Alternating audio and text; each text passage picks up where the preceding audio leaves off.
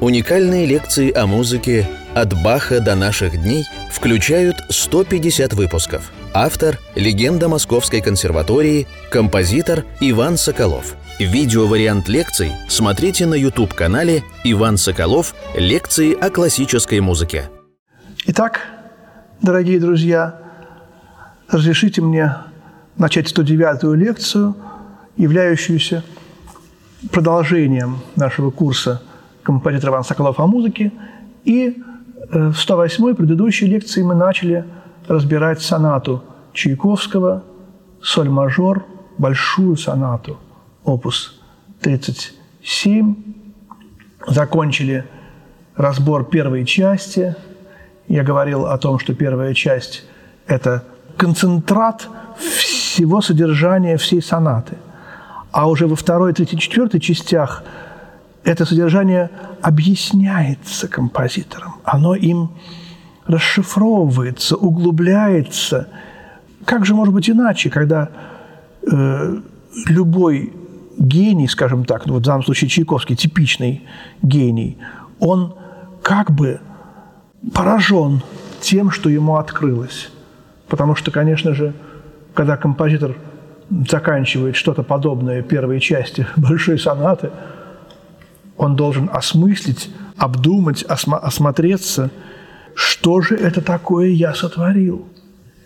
И дальше понять, что же из этого можно дальше сделать, как же после этого можно куда-то дальше идти. Я, правда, не исключаю, что у него сразу все, все четыре части пришли в голову. Вот. Трудно сказать. Но вот этот, э, это совершенно поразительная связь последних двух тактов первой части.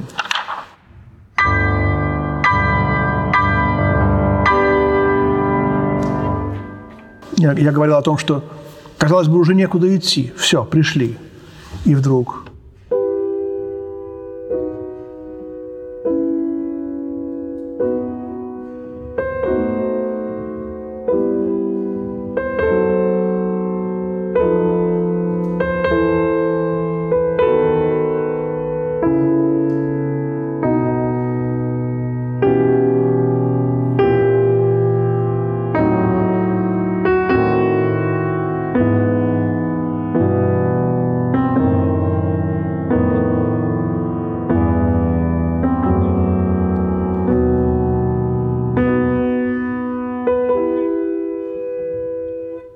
Смотрите, я уж не говорю о том, что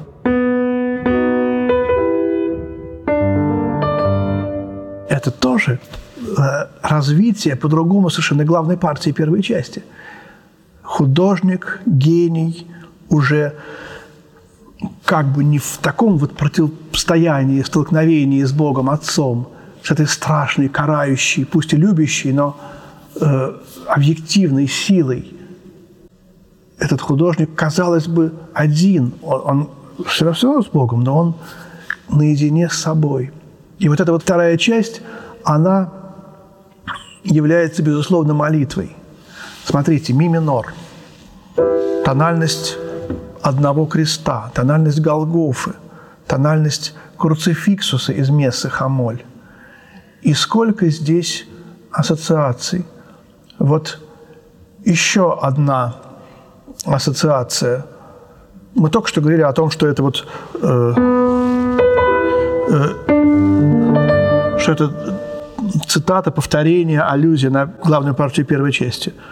Но, друзья мои, Шопен, прелюдия ми минор, опус 28, номер 4.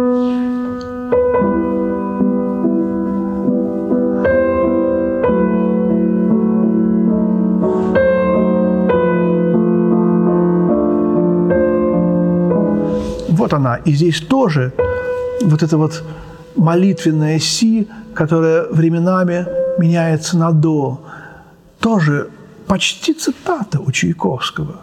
Второй содержательный момент этой второй части. Дальше белые ночи.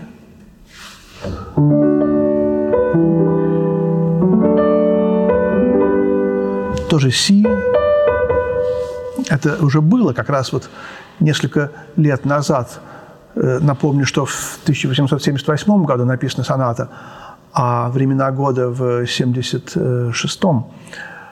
Тоже вот это вот повторение одной ноты в мелодии и постепенное, постепенный движущийся бас.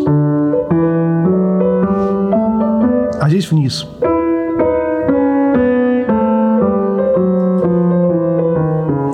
Причем на две октавы.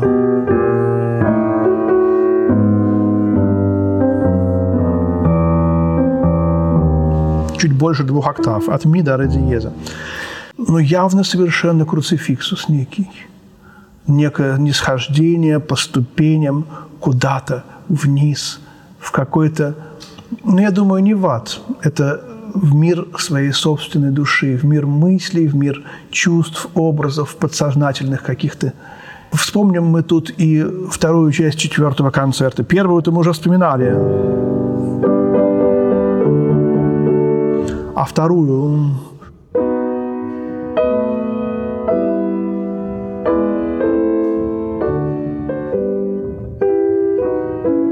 Безусловно, есть здесь и тоже некая связь.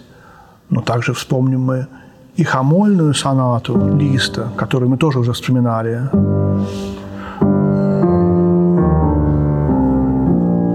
И вот такой веер каких-то ассоциаций, которые просто я думаю, все у Чайковского в голове бессознательно возникали. Он знал и Бетховена, и Шопена, и Листа, и свои помнил сочинения. И все это как-то, знаете, как художник Бюлов сказал, который очень любил Чайковского, пианист должен, выходя на сцену, все знать и все забыть.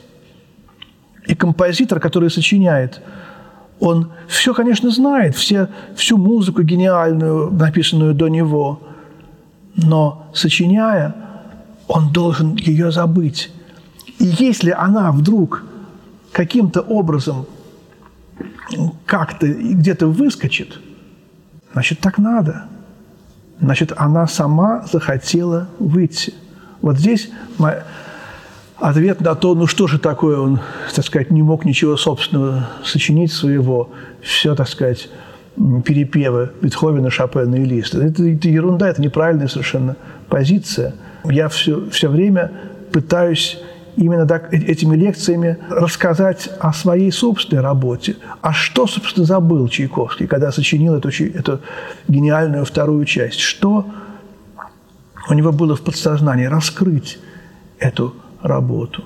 И вот, смотрите, что дальше. Помните, ну, как кончается эта первая тема.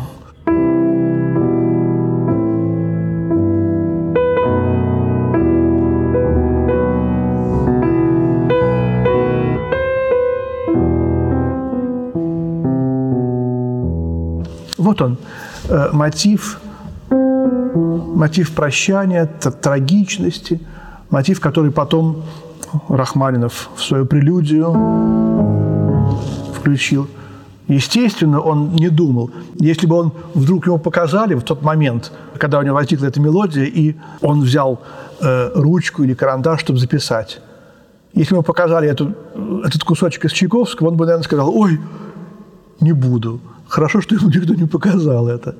Помните, как он э, пишет Метнеру, какой ужас! Я обнаружил, что вторая часть моего четвертого фортепианного концерта напоминает концерт Шумана. Что же делать теперь? А Метнер ему пишет, не переживайте, Сергей Васильевич, ведь революционный этюд Шопена похож на патетическую сонату. Ну и что такого? Да, кто от этого страдает? Кому от этого плохо? И то, и другое живет в мире, так сказать, не, не, не мешая друг другу. Почему же я никогда не слышал эту музыку до 45 лет? Что это что такое, да? Да потому что я ее не, не понял бы, если бы услышал. Вот этот момент. И почему я картинки с выставки услышал только в исполнении Андрея Хатеева, которого я безмерно люблю и постоянно буду сейчас о нем вспоминать в разговоре о Чайковском. Потому что он ее так сыграл, что я эти... Он их картинки так сыграл, что я их понял. И с тех пор стал как-то заниматься, вгрызаться в них, впервые сыграл их в 93 году целиком, а до этого в 91-м, втором учил. Мне было уже за 30 лет. Вот эти вот как бы хрестоматийные вещи, как бы очень простые, они очень трудны, предельно трудны и непонятны. Картинки с выставки. Баташов Константин Константинович, мой любимый учитель по анализу и полифонии, рассказывал мне, ну, мои дети, тогда им было по 13-14 лет, проходят в школе, там, в шестом-седьмом классе, проходят Евгения Онегина. Ну, что они могут в Евгении Онегине понять, говорил Баташов. И совершенно верно. Можно возразить, да, но в этом возрасте закладывается все самое главное, и они должны знать это, чтобы потом вдруг что-то поняли. Это контраргумент. Лучше пусть люди э, молодые в этом возрасте что-то узнают, пусть даже не понимая. Вот, например, Баха играют все дети. Ну, неужели все до конца могут понять Баха? Никто никогда не может понять до конца Баха. Но если ты с детства играешь, пусть не понимая, пусть каким-то образом вгрызаясь, домысливая это, если ты в детстве все это через силу пускай – в себя впихиваешь, то потом тебе это быстрее и лучше раскроется. А вот я вот не впихнул эту сонату, и она только уже вот в 45 лет мне открылась. Вот. Это, конечно, плохо. Вот. Такой другой, другой вариант есть. Да.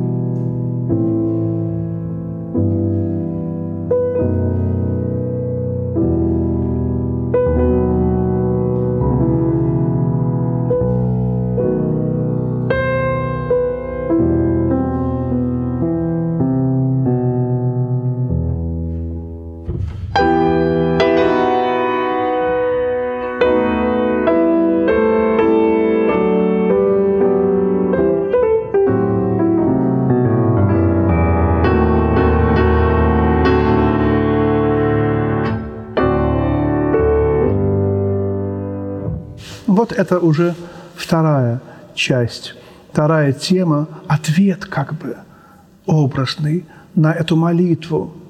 Ну а что ж, надо жить дальше, надо продолжать страдания, продолжать эту э, тянущуюся каждым, с каждым днем эту жизнь. И помните,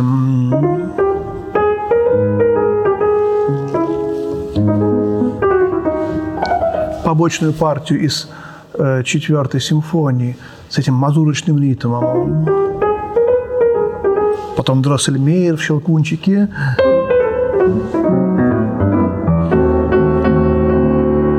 А вот это возвращение этой темы.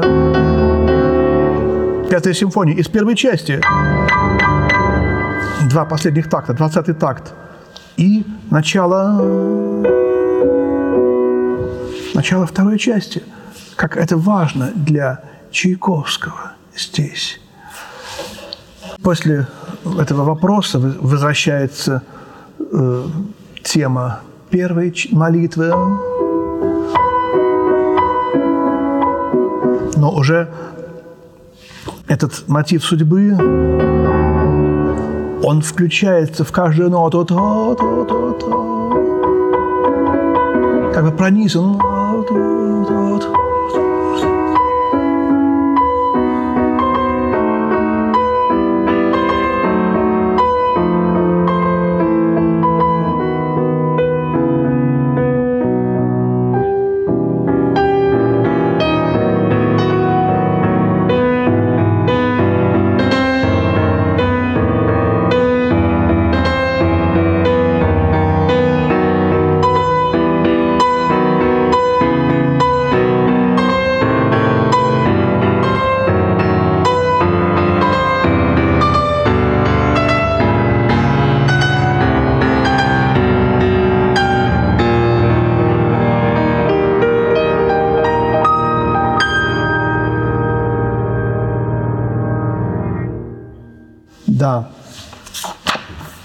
доиграть, хотя огромная пауза.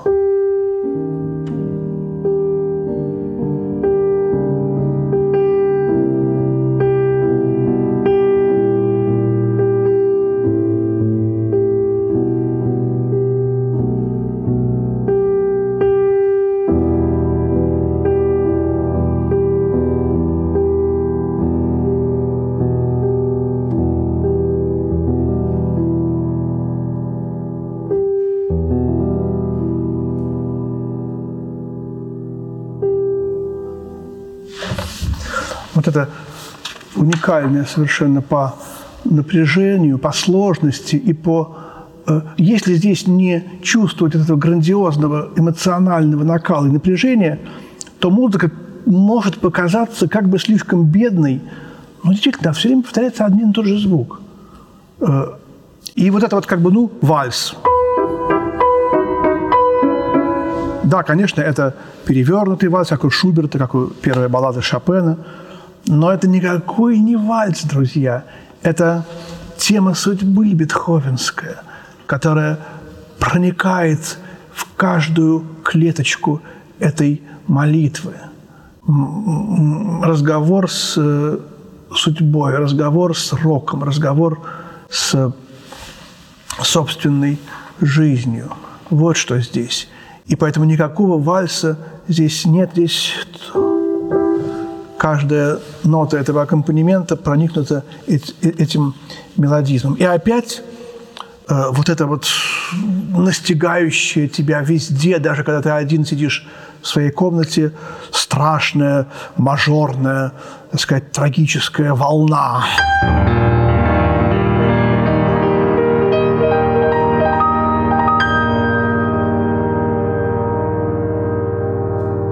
И вот это вот безумно долгая фермата он ставит на несколько фермат и ставит педаль. Вообще обозначение педали он в этой сонате не ставит. Он вначале пишет «Педаль я ставлю только в самых исключительных случаях, доверяясь художественному вкусу исполнителя». Но вот здесь именно тот самый исключительный случай. Надо очень долго держать педаль, может быть, даже подснимать ее, это уже, опять же, вопрос вкуса. И длинная кода, в которой 21 раз повторяется одна нота. Это соль. И здесь, опять же, мы вспоминаем и Листа, и Бартака, которого еще нет даже на земле. Это невероятная концентрация, молитвенная, э, После этого, конечно же, идет огромная такая середина, немножко балетная, должно наступить некое расслабление, некое успокоение, это рамплисажность, но она кажущаяся. Это слово рамплисажность, так сказать, э, второстепенность, побочность, как бы, так сказать, между, между делом что-то такое возникающее. Здесь это кажущееся облегчение – модераты кон анимационе с воодушевлением.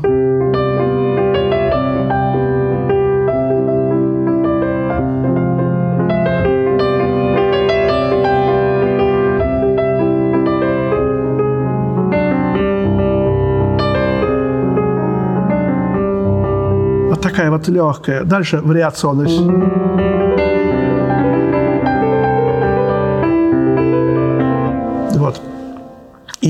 Опять мы слышим вот эту интонацию нашу излюбленную. Что-то такое легкое. Не переживай, не расстраивайся, говорит э, художник самому себе. И когда это настроение достигает апогея, ах, ах, вот оно что-то, значит, счастье, значит, опять мир, опять радость.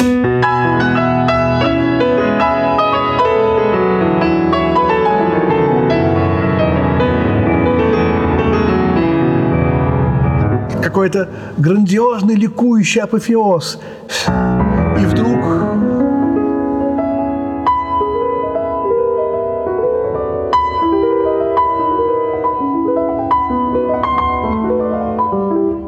возникает как идея фикс, как некая э, неизбежность, как фатум.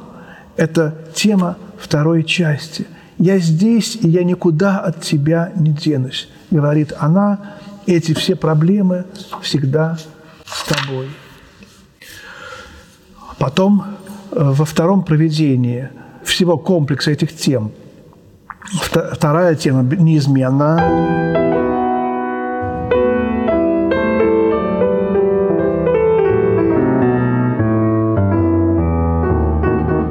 я не могу э, отделаться от желания назвать эти пунктирные мазурочные ритмы темой Дроссельмейера. Вот. Мазурка. То, что в побочной партии первой части четвертой симфонии. И вот тут э, эта мазурочность невероятно интенсивно развивается. Это вставка этих пунктирных ритмов на э, две страницы, она как бы почти достигает э, уровня разработки. Но поскольку все это уже завершение второй части, это соната без разработки, как бы немножечко чуть-чуть разработка. Все это потом начинает вспоминаться, что все-таки диез ира – это основная тема этой сонаты левой руке в 122-м такте возникает как раз вот именно вот эта зловещая тема Диес Ира. Покоя нет, даже когда художник один наедине с собой. И все это опять вот этот наплыв, который был там, вот этот ми бемоль мажора, здесь он еще больше вдруг на нас на, э, набрасывается. В первая часть вторгается – во вторую. Вообще в сонатно-симфонических циклах вторая часть – это некий островок, в который образы первой части и финала практически никогда не, не, не влезают. Это некая природа, некая, э, некий заповедник мыслей, заповедник идей, чувств. Вот у, у Прокофьева во второй части восьмой сонаты «Соньяндо», как бы сон некий. А здесь в этот сон вторгается действительность. Вот она.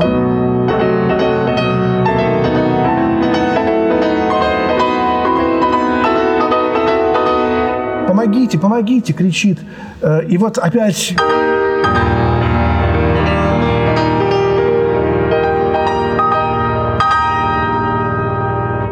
на каждый аккорд того, что было в той э, части формы, еще один добавляется аккорд, пунктирный ритм первая часть, затем огромная совершенно фермата, и вот этот вот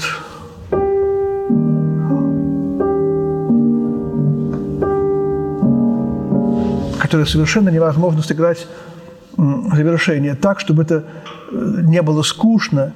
Если это будет так, как надо, это будет скучно. Если это будет э, не скучно, то это будет слишком быстро. Вот здесь момент, я как бы разговариваю опять с самим собой немножко. Почему я всего один раз где-то в каком-то концерте сыграл эту сонату, немножко нервов не хватило. Знаете, слишком, слишком большая нагрузка на нервную систему, мою лично. Потому что выдержать вот эту любовь к этой сонате, играя ее, я оказался не способен – то есть слишком любил, можно так сказать, эту сонату, чтобы ее сыграть на публике. И вот здесь это вот противоречие между тем, что у тебя внутри, и тем, что здесь на клавиатуре. Я помню, как Андрей Хатеев дал мне записи, сделанные на концертах Сафраницкого в музее Скрябина. Напомню, что мы с ним очень любим Сафраницкого – и Сафронинский запрещал записывать свои концерты, но руководство музея Татьяна Григорьевна Шаборкина тайком ставила э, аппарат, пытаясь спрятать шнуры под коврами. Вот. И Сафронинский знал, конечно, что это все записывается. Вот. И как-то даже Шаборкина вспоминает, приходит Владимир Владимирович на концерт, Татьяна Григорьевна, вы мне обещаете, что вы не будете записывать концерт? Обещаю, обещаю, Владимир Владимирович. Татьяна Григорьевна, а вы знаете, что это ложь? Но это святая ложь, говорит Цифровицкий. Он знал, что это все записывается, но ему нужно было, чтобы это все скрывалось и запрещалось. Вот. И вот в одном из таких концертов гениальных он играет восьмую сонату э, Скрябина, и вдруг во время игры это самые гениальные концерты, когда в, в маленькой комнате набиты битком 50 человек – он играет и говорит, это слышно. Нет, нет, не могу, не могу, что-то такое мычит, и вдруг останавливается и уходит. Видимо, у него невероятно вот это вот нервное напряжение от этой музыки зашкалило уже все какие-то, э, так сказать, мыслимые пределы. Хотя вроде бы, так сказать, просто очень хорошо играет технически, музыкально, пианист прекрасно. Но что вот там происходит у человека внутри, в душе, это совершенно мы даже не можем себе вообще представить. Особенно у таких вот гениальных людей, как был незабываемый Сафраницкий. И вот уже, казалось бы, все закончилось.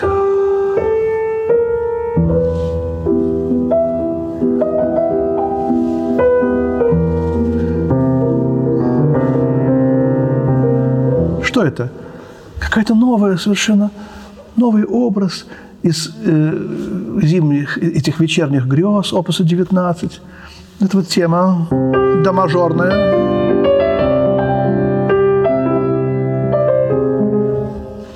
Она вдруг возникает в миноре. Она совершенно по-другому звучит. На три пьяно, на дальчиссимо. И э, он примирился с ней. Вот эта вот тема «ну и что, может быть, все хорошо», она входит в мир э, души художника, и он э, говорит, нет, все-таки можно прожить, можно объединить эти два мира. И вот э, третья и четвертая часть. Третья коротенькая часть скерца, э, ну, как коротенькая, она не такая уж и коротенькая, но это сны, видения, светлые, причудливые, странные, зовущие – дразнящие, пугающие.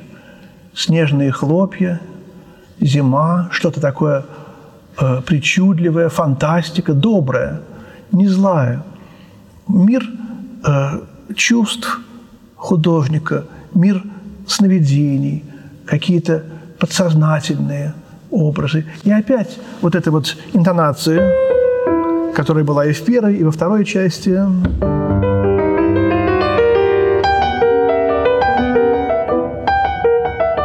В третьем же уже такте она возникает, это все кружится, как бы, конечно же, опять э, не без Шумана, но это все совершенно чистый Чайковский. Здесь уже никакого Шумана нет. Вот средняя часть. Э, смотрите.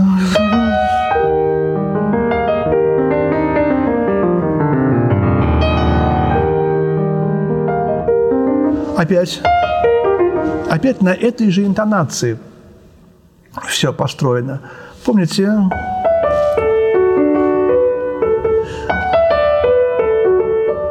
Это все в, в шестой симфонии, побочной партии, тоже как бы сверху снисходит. А у Шумана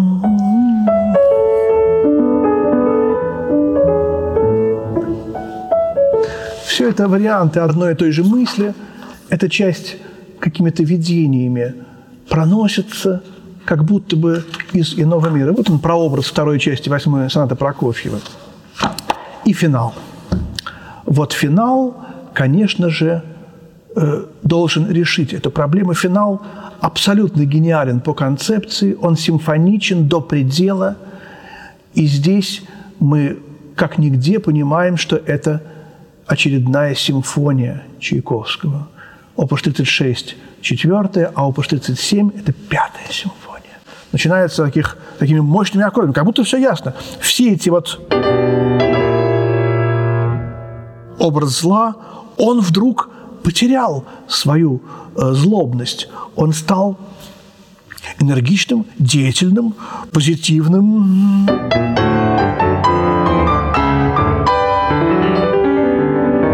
Каким-то все хорошо, друзья. Э, вторая тема – это ронда. Вторая тема – балетная, как будто бы танец маленьких лебедей.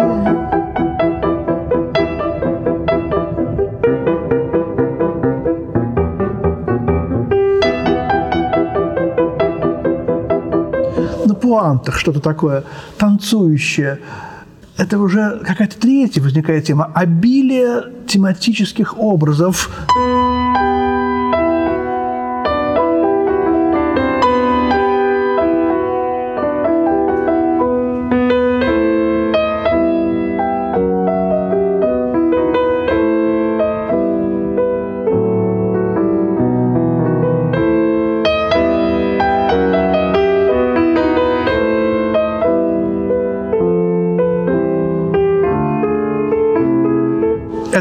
Тема как будто бы могла где-нибудь в симфонии Калинникова появиться. Она такая больше петербургская, кучкистская, чем московская. Может быть, римский Корсаков был бы очень доволен. Какая-то русская задушевность сквозит. Опять же, деревянные духовые, симфоничность.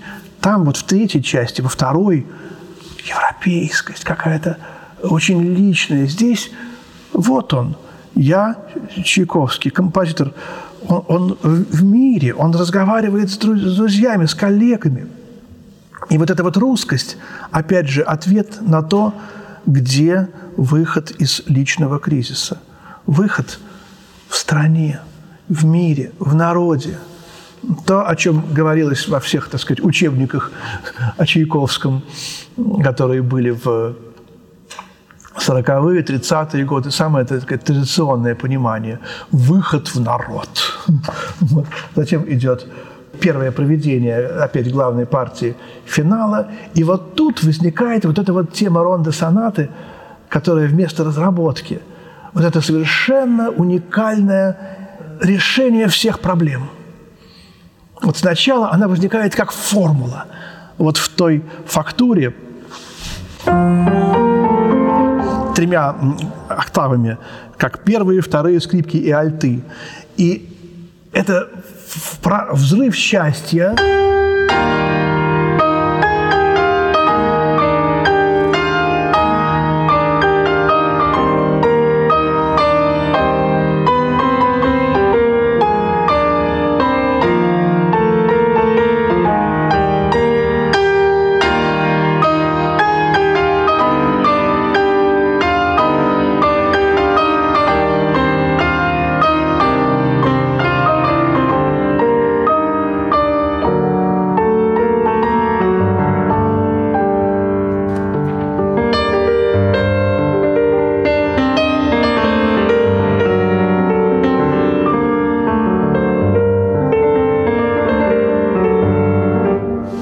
Уже второе проведение в соль миноре в тональности третьей ступени, не в мажоре, а в миноре.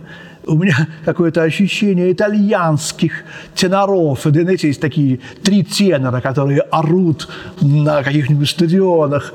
Э, и вот это вот ощущение какого-то безумного счастья, безумного солнца.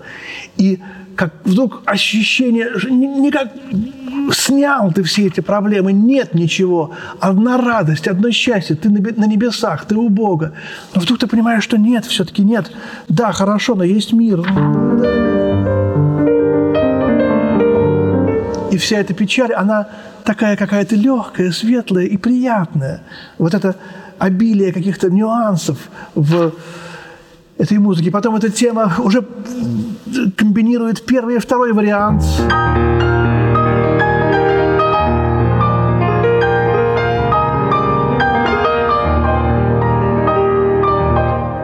И мы слышим в этой теме опять запрятанное диез ира, да диез ира. Вот оно. на нем будет основаны коды финала. Все равно зло в мире присутствует. Вот здесь. И вот потом вторгается постепенно эта аккордовая тема.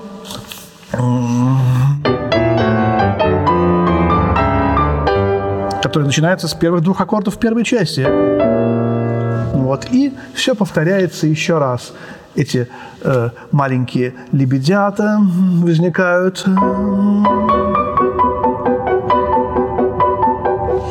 Здесь Опять же, почему они здесь появляются? Сколько загадок здесь.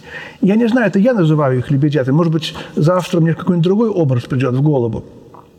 Вот. Но что-то здесь э, и вот эта русская какая-то полевая тема. Вот. И, конечно же, опять завершение этих, этой аккордовой темы. И вот в конце – что же будет вместо этой, вот, так сказать, ликующей темы счастья? Какой-то странный, незавершенный конец –